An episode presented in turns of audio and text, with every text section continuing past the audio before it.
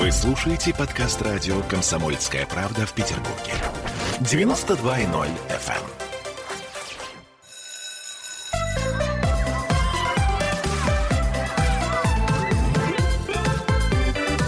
Родительский вопрос. 11.03 в Петербурге, и мы начинаем родительский вопрос. И вот я вижу уже со мной на связи Ольга Панова, дипломированный нутрициолог. Ольга, доброе утро. Ольга, доброе утро. Ну, а начнем с того, что мы впервые почему-то вдруг я поняла, что впервые затронули отца. То есть у нас такая типичная э, домостроевская семья, где мама должна, мама то, мама все, мама приготовь это, мама осторожно э, следи за тем, чтобы ребенок пробовал новые продукты, это обязательно. А, то есть мама должна, а папа? И тут я поняла, что папа вообще-то тоже кое-что должен. Э, очень интересная тема, потому что после Нового года у меня очень много вопросов э, по поводу детей сваливается в мой блог. И, э, ну, их и так много, но я поняла один момент. У нас мамы, которые любят бежать вперед паровоза и они почему-то считают, что если я сама буду тянуть на себе эту лямку, то все получится. Э, я хочу сказать, что если мама не вовлекает папу в здоровое питание, а папа продолжает заказывать пиццу, э, мама с ребенком ест здоровую пищу, а папа на глазах у детей ест абсолютно другое, или транслирует э, абсолютно другие поведенческие модели, которые не способствуют здоровому питанию, то сколько бы мама ни старалась, ей это не вытянуть самой, потому что для ребенка папа является тоже авторитетом, и в первую очередь, и даже есть научные исследования, которые показывают, что даже с 20 недель ребенок э, внимает тому, что делает папа, представляете?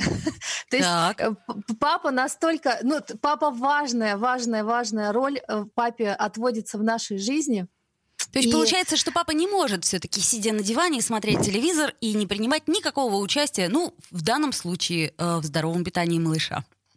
Папа может. Папа может все. Тут вопрос дальше в том, насколько это будет влиять на ребенка и насколько в семье эти вещи взаимосвязаны. Почему я эту тему решила поднять?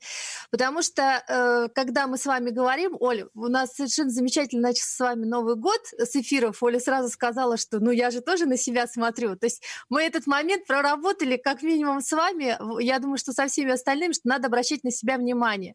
Но так как те, кто меня спрашивают, в основном это мамы, не в нашем эфире, а вот ну, в моем блоге, в нашем эфире почему-то больше спрашивают папы. То есть в нашем эфире много замечательных пап, поэтому хочется, чтобы эти замечательные папы, которые а, думают о здоровом питании своих детей и внуков, э, ну, то есть и дедушки у нас тоже есть, чтобы они помогали другим своим друзьям, тоже э, тем женам, которые вовлекаются в здоровое питание. И папа очень много может сделать для ребенка, и очень важно, ну, как, как минимум, демонстрировать э, поддержку маме. Э, Но это как минимум. Я настаиваю, это как минимум. Да, да, это как минимум. Дальше давайте посмотрим. На самом деле, э, то, что касается походов в магазины, э, пап отправляет, ну, там, со списком, да, э, зачастую, потому что сумки тяжелые, все остальное. И здесь э, понятно, что сейчас такая непростая ситуация с э, пандемией, но, в принципе, можно можно и с ребенком в магазин сходить, да, как суперагентом, который выполняет миссию всей семьи, э, покупая продукты. И плюс э, может быть, где-то папе будет тяжело объяснять, чем это полезно, чем то полезно, но Чудесно. если папа даже, да, снизойдет этого, да. Это я представляю будет... себе эту ситуацию, Оля, очень хорошо. То есть папа идет с ребенком в магазин, а там на кассе, как мы знаем, всегда куча всяких а, штучек, которые очень манят наших детей. Ну просто очень манят наших детей. Они и, поэтому там и находятся. Да, и э, ребенок говорит папе, а вот мама мне всегда это покупает. И папа такой, да, ну ладно. А три чупа-чупса, а немного ли, сынок? Нормально, нормально. Э, папа, который понимает, что он делает, говорит, сын, в списке этого нет. Или дочка, в списке этого нет. Идем по списку, а то задание провалим. Понятно. То есть опять мама должна составить список. Ну, а, а как иначе? Как иначе? Потому что по-другому... Э, тут тот же важный момент, которого, может, мы потом будем касаться, это планирование меню, потому что очень многие хотят э, придерживаться здорового питания, но не планируют то, что они будут готовить на неделю, а, соответственно, и продукты, э, ну, там, закупают так, как привыкли, и никакого, соответственно, разнообразия или вот этого планирования или добавления каждую неделю там нового блюда, его не происходит. Поэтому это же замечательно, когда папа вовлечен, папа покупает продукты по списку, а если папа еще и готовит, это же готовит, допустим, с ребенком. Э, у меня папа, то есть у меня муж папа, наш папа в семье, муж не готовит. Э, но э, зато они с дочкой всегда накрывают вместе на стол, ну вот на завтрак, да, там на ужин. И это тоже способствует тому, чтобы ребенок впитывал то, как папа ведет отношение э, папы э, к тому, что он делает. И знаете, самый важный момент, даже когда папа маленькие-маленькие шаги в этом отношении делает, очень важно со стороны мамы это похвалить папу похвалить папу. Вот э, надо про это не забывать. Мне бы хотелось еще один такой момент. То есть получается, что у нас еще один ребенок, которого точно так же надо стимулировать и хвалить. Я правильно понимаю, Оль? Ну, Олечка, мы же тоже дети, мы же тоже иногда девочки. Хочу платье хвалить и меня Хотелось меня бы, по да, хотелось бы, чтобы нас хвалили. Оля, я э, буквально на секунду прерву, потому что очень хороший комментарий нам пишет Алина Яновская. Как отучить мужа есть фастфуд при ребенке? вот, собственно, вопрос, как это ни странно, э, получился, э, да, актуальный. Э, есть хорошая новость. Э, нет, точнее, начнем с плохой. Плохая новость – отучить никак. вот, а хорошая новость э, – надо поговорить с мужем. Во-первых, то, что касается самого мужа, он же тоже хочет жить подольше. А чем больше он ест этого фастфуда, тем меньше по времени у вас будет, простите, мужа, да? То есть это очень сильно влияет. А тем более мужчины у нас умирают раньше, а чем больше он ест фастфуда, тем он больше сокращает свою жизнь. Поэтому здесь нужно исходить даже не из ребенка, а из самого мужа. Но, но, но Ольга, но, но смотрите, все-таки все взрослые люди. То есть мы э, в какой-то степени должны сами понимать, да, что хочешь жить долго, но не ешь гадость уже, наконец. Но если мужчина говорит, слушай, ну, я устал, я хочу вот сейчас посидеть с пивом, там вот с гамбургером, оставь меня в покое. Поэтому я понимаю логику э, человека, который спрашивает. К мужу можно и не приставать, на самом деле, на, на эту тему. Можно сделать другую вещь. Э, я очень хотела долго, чтобы у нас наладился режим, и как-то вот у нас не получалось. Э, муж очень поздно ложился. А потом я решила при нем послушать лекцию по поводу режима и как это влияет как бы, на все наши биоритмы, и как от этого зависит здоровье, там, продолжительность жизни, и э, мужские всякие функции, все остальное. Знаете, у нас очень быстро наладился режим. Муж это слушал. Вот. И мало того, там, где я с режима сбиваюсь, теперь меня подгоняют к тому, чтобы этот режим был. Если э, есть такая ситуация, а мы же с вами склонны к, к очень плохой одной привычке не слушать своих близких, потому что же они больше всех заботятся о тебе, слушать всех остальных. Нет пророка в своем отечестве, совершенно да, верно. Да, то есть здесь, ну, надо поставить специалиста. Я, в принципе, эту запись ставила не для того, чтобы э, именно там муж послушал, но получился дополнительный эффект. Я слушала эндокринолога, диетолога. Ну вот. А все эти вещи, они очень взаимосвязаны как э, на женском здоровье, так и на мужском. И э, в первую очередь то, что он слышал, услышал, как это сильно будет влиять на э, развитие дочки, а дочку мы очень любим, э, тут щелкнуло, и дальше все это еще сопоставил на свое здоровье, на мое здоровье, и все-таки, когда кто-то в семье старается э, заниматься здоровым питанием, здоровым образом жизни, то рано или поздно, э, если в семье как бы есть взаимопонимание, другой человек подтянется. Никогда нельзя только наседать, и ругать и говорить, ты ж такой плохой, и вот э, я тут стараюсь, а никому это не надо. Ну, то есть это не поможет.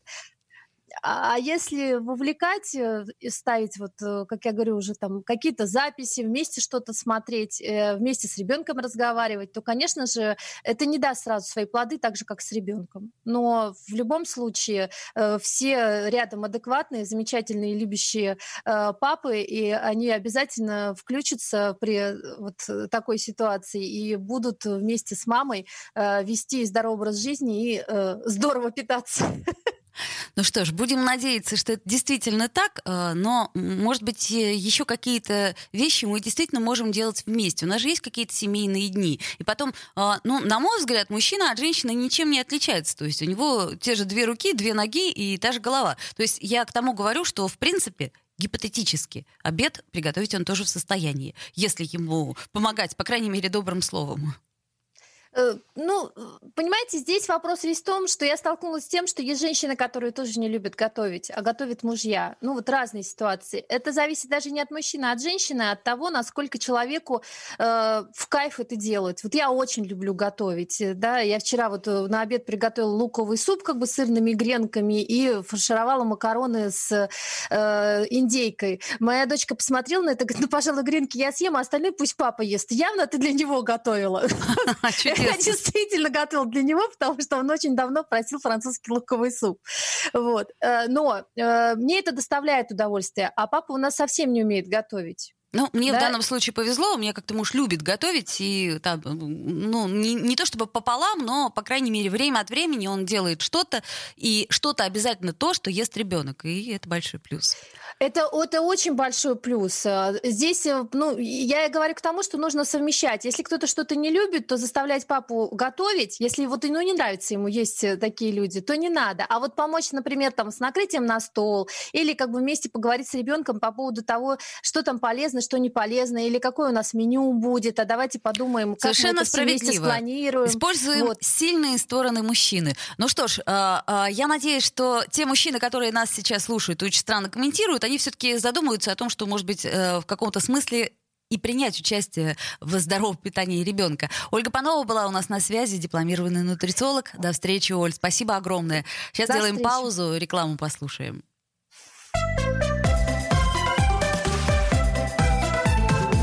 Родительский вопрос.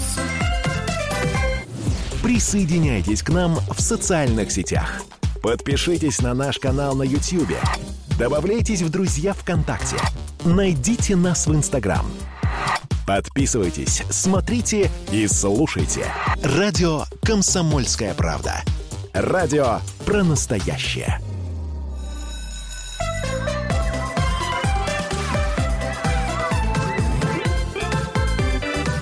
Родительский вопрос.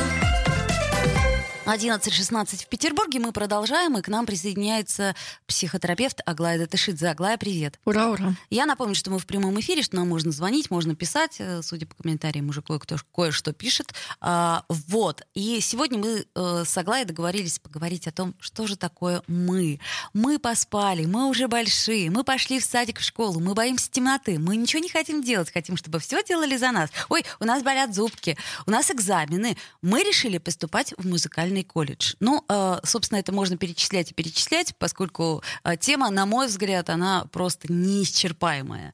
А как нам быть с этим мы? Я э, себя просто, что называется, за руку хватала, чтобы этого мы в моем лексиконе не было. Но а, почему-то всегда вот тянет сказать, да у нас все хорошо. И вообще, я думаю, что мы с этим сталкиваемся постоянно, и если не мы, то наши знакомые точно так говорят. Ага, ну да, такая большая тема, и мне кажется, что вот на эту тему принято троллить, когда мама говорит, мы пописали, мы покакали, доктор уточняет, кто именно пописал, кто именно покакал и да, так далее. А доктора любят это дело, э, троллить. Да, простите, а кто? Вы тоже? Ага. Вот, но на самом деле я могу сказать, что есть некоторый симбиотический период в отношениях с ребенком у матери, в частности, или у того, кто сейчас э, выполняет ее роль, потому что материнская роль — это роль, которую может выполнить другая женщина или другой мужчина даже. Но это роль такого постоянного объекта. Так устроены а, дети человеческие, что они рождаются очень незрелыми. У них очень большая голова. А если они будут рождаться вот такими, которые уже умеют ходить и говорить, вот такими, то, соответственно, они не смогут пролезть через маму. Да, соответственно, поэтому они рождаются супер незрелыми.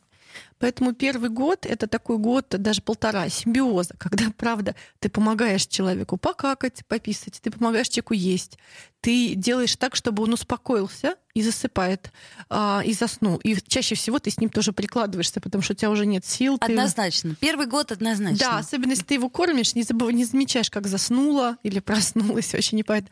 Поэтому в этом месте, конечно, есть э, право на «мы», с одной стороны. С другой стороны, когда ты оказываешься в ситуации, когда нужно, например, показать врачу, ну не у тебя же там животик болит, да, и так далее. Но, тем не менее, мне очень понятна эта история. Мы, особенно когда мама с первым ребенком, она оказывается в таком сладком симбиозе, наконец, как будто бы в раю. И очень можно посмотреть по вот этой вот истории мамы первого года, первый ребенок первого года, кажется, что вся жизнь перевернулась, и теперь мы навечно.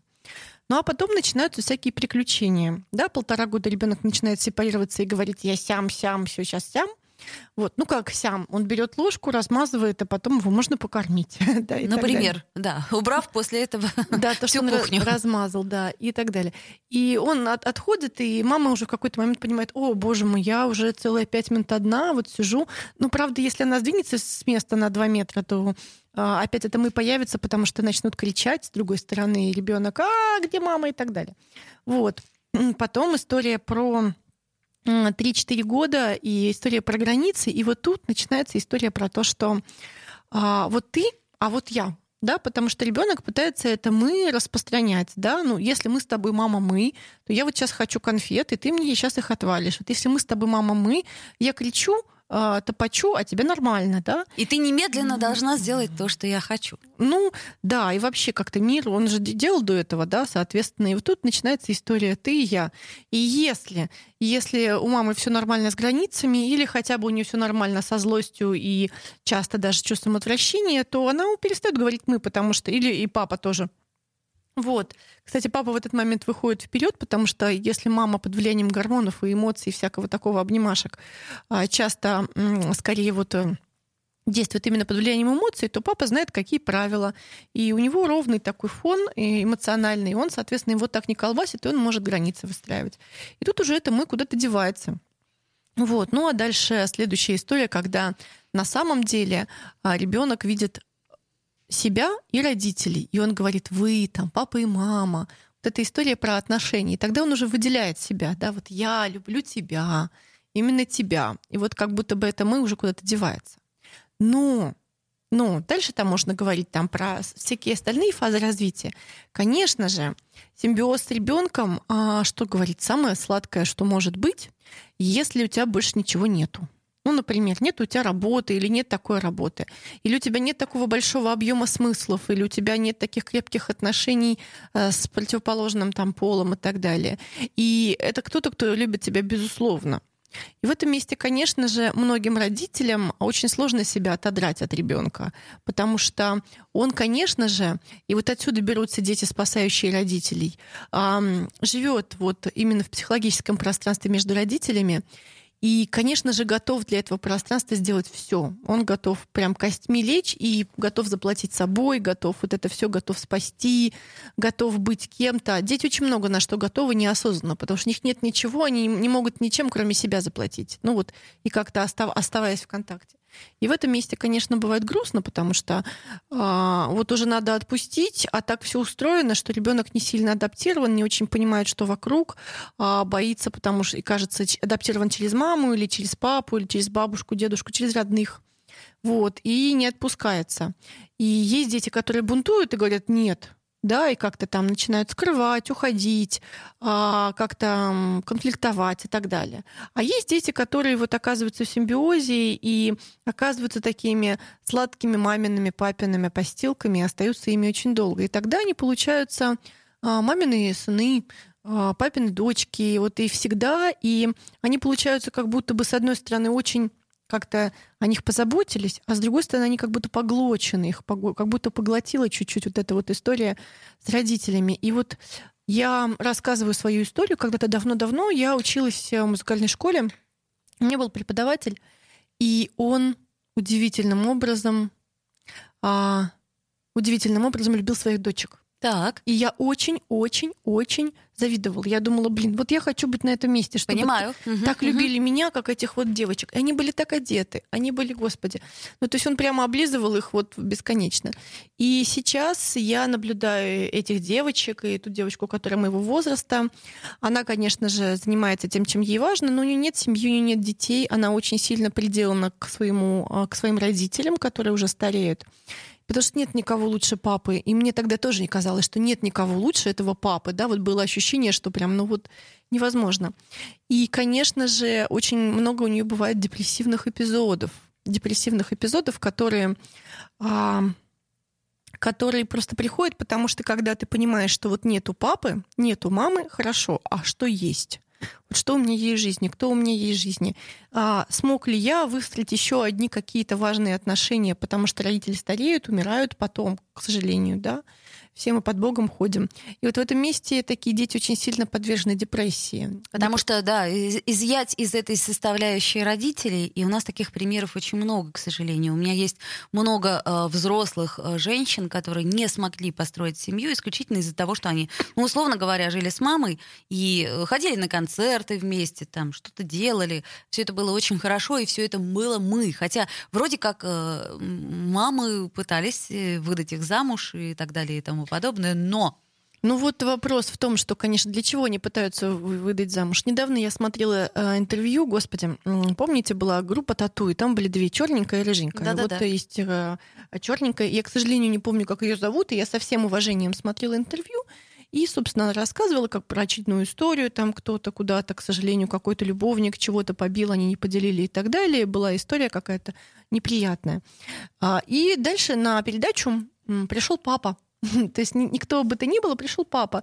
И папа говорит прямым текстом. Слушайте, ну есть я, есть наши дети, дети, ну вот внучки мои, есть девочка, есть мама. Ну, даже маму он не упоминал. А что еще нужно, говорит он? Что еще тебе нужно? Живи и радуйся, пока мы живы. И как бы мы нормально, нам все, нам больше никого не нужно. Поэтому в этом месте иногда родители прямым текстом это говорят, а дети прямым текстом это воспринимают. И вот в этом месте а, очень хочется начать там осуждать или говорить, ну как же, ну посмотри, рассказать родители там, ну в какой-то момент они тебя старше, да, там, или рассказать, что это ну, такие уже отношения близкие к супружеским эмоционально, а не к родительским, потому что, конечно же, к сожалению, дети, и это мое глубокое убеждение, хотя мне это сложно как родителю признать, должны бы уйти. В какой-то момент должны уйти, и ты остаешься, родитель со своими переживаниями, и своими смыслами жизни, а ребенок со своими. И тогда ну, у ребенка есть шанс найти кого-то и продолжить этот род, который, собственно, и родителей тоже. Вот. Но для многих, к сожалению, это нормально. Вот нормально оставаться.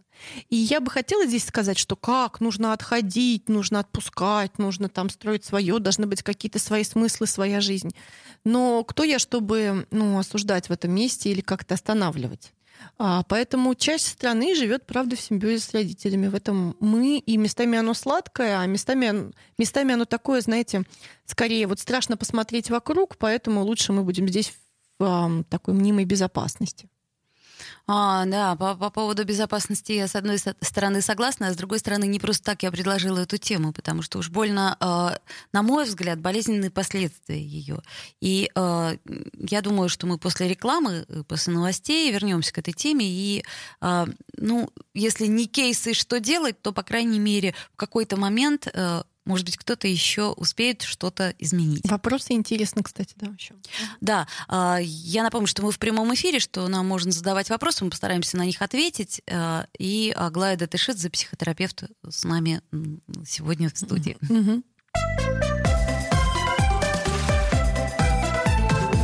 Родительский вопрос. В Ленинграде открыт рок-клуб.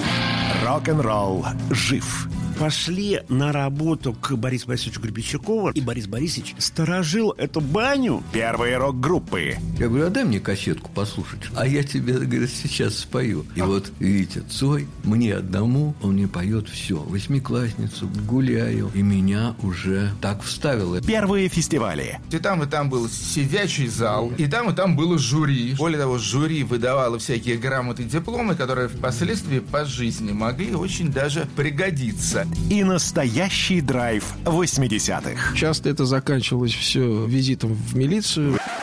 Легенды и мифы Ленинградского рок-клуба. Каждую субботу в 21.00 на радио «Комсомольская правда» в Петербурге.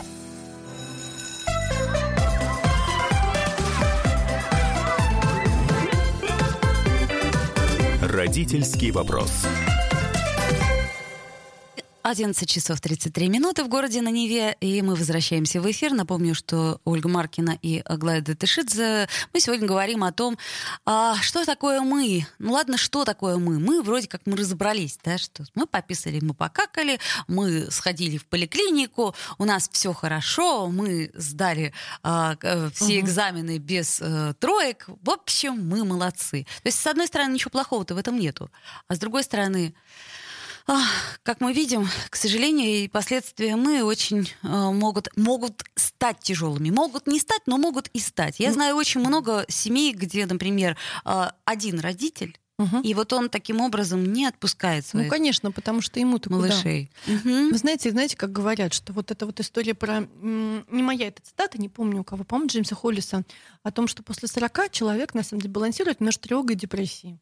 И это как-то звучит так себе. ну, в смысле, если а, ты даешь волю своим интересам, желаниям, импульсам, то тебе очень тревожно, потому что что, куда, как я сделаю и так далее, вообще кто я, что мне делать и так далее. Вот. А если ты подавляешь, то ты оказываешься в таком другом месте, депрессивном полюсе. И одновременно там э, ты замедляешься, и там очень много видно вообще того, как жизнь происходит и так далее. И там много и грусти, и боли, разочарований, и встречи с этими всеми экзистенциальными, простите, данностями, которых четыре. А это то, что мы, простите, пожалуйста, умрем, то, что жизнь не имеет объективного данного смысла, то, что у нас есть выбор, его приходится делать, даже если мы его не делаем, и то, что мы одиноки. Вот. И это такая встреча. И главное, самое интересное, что экзистенциальные данности, они тем отличаются, что когда с ними встречаешься, наличие другого человека ничего практически не меняет. Но когда у тебя есть ребенок, то тебе кажется, да, это такая самая большая иллюзия, что вот меняет, но это же как же мы, я же произвел или произвела человека, уже моя жизнь не бессмысленна, уже я не, не смертен, я продлюсь. Это правда, да. это правда. У меня э, очень четко изменилось представление о себе и о мире в целом. Но потом в какой-то момент вдруг я поняла, что нет. Да, а потом ты выясняется, что это какая-то большая иллюзия, и он куда-то уйдет, а ты опять останешься со своими смыслами и так далее. И это, конечно, очень больно. И с этим встречаться очень тяжело. Ну и знаете, как говорят, что многие люди, что-то сегодня у меня какая-то экзистенциальщина поперла, они как-то умирают, так и не родившись, потому что это второе рождение, когда ты понимаешь вообще, где ты живешь, кто ты, как ты и что. Ты в любом случае один, даже если у тебя есть куча детей и так далее. А, это непростая история. Вот. А с другой стороны, конечно же, а, конечно, когда мы говорим про мы, вот я думаю о том, а, моя дочь ей 10 э, лет, она учится. Да, она учится в школе. Но я ее вожу, я ее забираю, я плачу за школу, я спрашиваю, я в контакте с учителями, а, папа тоже что-то делает, и тоже в контакте с учителями, и тоже ее возит и забирает и так далее. Вот я думаю, что в этом месте есть какой-то кусочек мы. Но есть разные мы. Вот а, есть такое мы, когда мы непонятно кто, где, где чья голова, где чьи кишки, и вообще непонятно, кто что захотел, а главное, кто за что отвечает, и кто отвечает за провал. За радость-то мы все отвечаем, вот, а кто отвечает за провал. Это одна история. А после этого мы обычно существует такая контрзависимый такой период, когда ты отдельно, я отдельно, мой утюг, твой утюг, я не знаю ничего. Ну, как подростки, да, там они так отделяются, что даже... Закрывают со... комнату и не дают... Но они даже сообщают, что они просили их рожать. Это, конечно, О, да, да, очень да. мило. Но, но частая история. Да, но как бы, ну тогда как бы ты появился, да, а я не хотел появляться, и все вот это вот там. Или мое тело, моя жизнь и так далее. При том, что нету еще ресурсов распоряжаться этим так, и нет опыта распоряжаться этим так, как эм, ну, может быть, по-взрослому.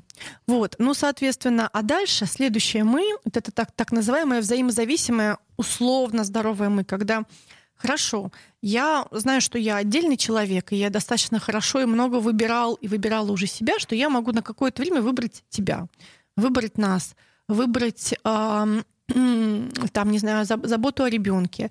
И я понимаю, что мы вместе с ребенком сидим и выбираем вуз. И я говорю, слушай, а может туда? Он говорит, нет. А может сюда? А может нет. А я говорю, слушай, ну смотри, вот сюда ты сможешь потом другой вуз закончить или что-нибудь такое, да.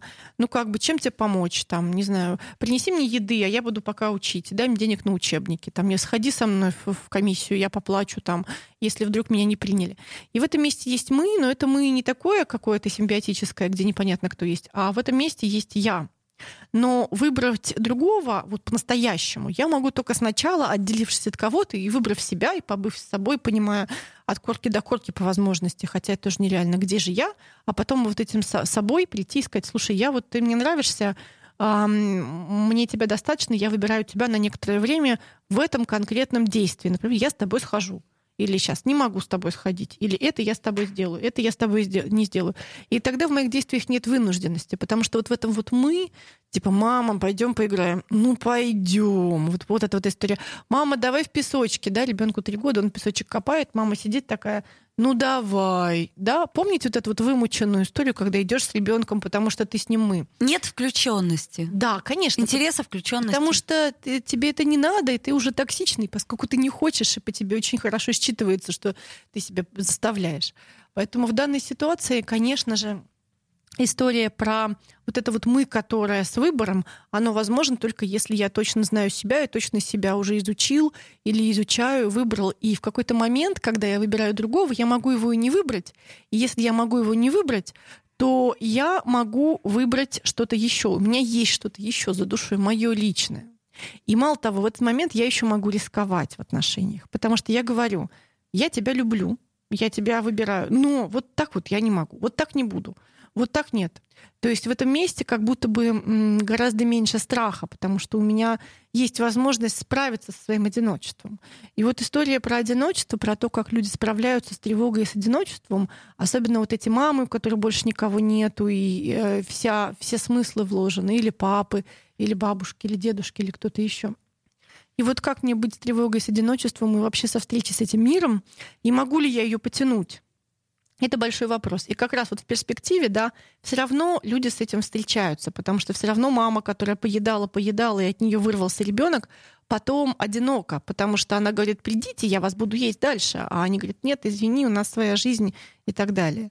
Да, и в этом месте а, когда тебе 40, с одиночеством встречаться, как ни странно, проще, чем когда тебе 70. Поэтому это не только для детей несет длительные последствия, но это также несет последствия для родителей, потому что они так или иначе встречаются со своим одиночеством, но тогда, когда у них уже нет ресурса или мало ресурса. Вот в чем дело. То есть получается, что чем раньше мы это делаем, тем нам потом, ну, в дальнейшем получается легче. Ну вот про раньше нет. Я думаю, что есть э, некоторые этапы развития, на которых ты делаешь что-то свое.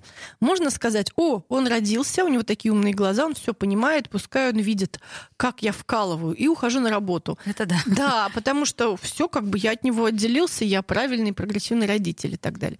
А, но на самом деле, да, есть период, когда, правда, есть биологический и естественный, и нормальный, и здоровый симбиоз, да, вот это до полутора лет. И он ощущается. А потом в какой-то момент он ощущается, что уже, ну, too much, да, ощущается, приходит мама там, когда обычно 8 месяцев, и говорит, я так любила-любила, а что-то бесит уже. А я говорю, о, бесит, класс, значит, ты уже злишься, хорошо, значит, тебе уже куда-то другое место хочется, да, давай смотреть, а как местами там отделяться. И потом еще отделение, сепарация, это же такой процесс, да, Тут отделились, хопа, новые задачи, опять присоединились. Потом отделились, новые задачи, хопа, уехал, нету, нету, нету, приехал, внуков привез блин, опять соединились, да, ну вот какая-то такая история. Поэтому ничем лучше. А мне кажется, в этом месте неплохо бы почитать детскую психологию. Например, ну вот есть книжка Людмилы Петрановская «Тайная опора». Там а, описаны периоды, да, в которые и задачи родителей. А, или там, а, например, этого, господи, Гордона Ньюфельда, да, теория привязанности.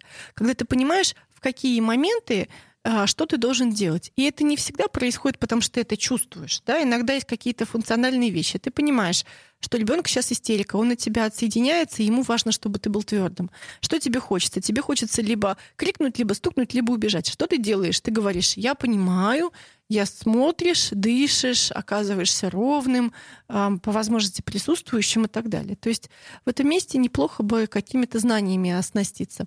Вот еще Юлия Гиппенрейтер, а, тоже хорошая книжка. Это классические книжки абсолютно, да. А, она же Юлия, да. Ну, в общем, короче, как-то что-то, ну, если глубже хочется, Маргарет Малер. То есть как-то куда-то копнуть, чтобы понимать вообще, где ты. Или какие-то сейчас более образов... психообразовательные программы, чтобы понять, вообще, где ты находишься, в каком периоде твой ребенок, а, чтобы понимать, как тебе взаимодействовать. Потому что родительство а, это, конечно же, прикольно, но во многом для меня это работа. Ну, то есть ты делаешь... Я как... боюсь, что это для всех в основном работа. Да, и эта работа не... Когда кончаются шапочки с ушками, и вот эта вот вся красота, то возникает э, четкое ощущение, что да, это работа. Да, и работа бывает разная. Работа бывает, ну вот мне дали какую-то работу, я работаю ее интуитивно, да, и бывает иногда. А иногда бывает так, что ты идешь, учишься, и ты работаешь ее профессионально, простите, потому что ты знаешь, как что. И вот в этом месте как бы я предлагаю сделать э, шаг в сторону профессионализма. А часть работы родителя заключается в том, чтобы быть уже в какой-то момент не очень приятным э, и немножко так эмоционально плохо пахнущим, чтобы ребенок э, уже выходил в мир, да, чтобы создать такую атмосферу, чтобы немножечко оттолкнуть, чуть-чуть. Вот. Это интересная мысль, мы обязательно к ней вернемся, потому что я э, одну из тем хочу все-таки взять, как нам сохранить э, включенность, вот эту вот родительскую включенность угу. и как ее не потерять. Аглая Датышидзе, психотерапевт, напротив угу. меня сидит. А, до встречи, Аглая. А, до встречи, дорогие друзья. Если у вас есть какие-то темы, то вы можете нам писать. Мы тоже с удовольствием а, поможем, с удовольствием ответим на ваши вопросы и сделаем передачу на вашу тему. Ольга Маркина с вами была. До встречи. Угу. Родительский вопрос.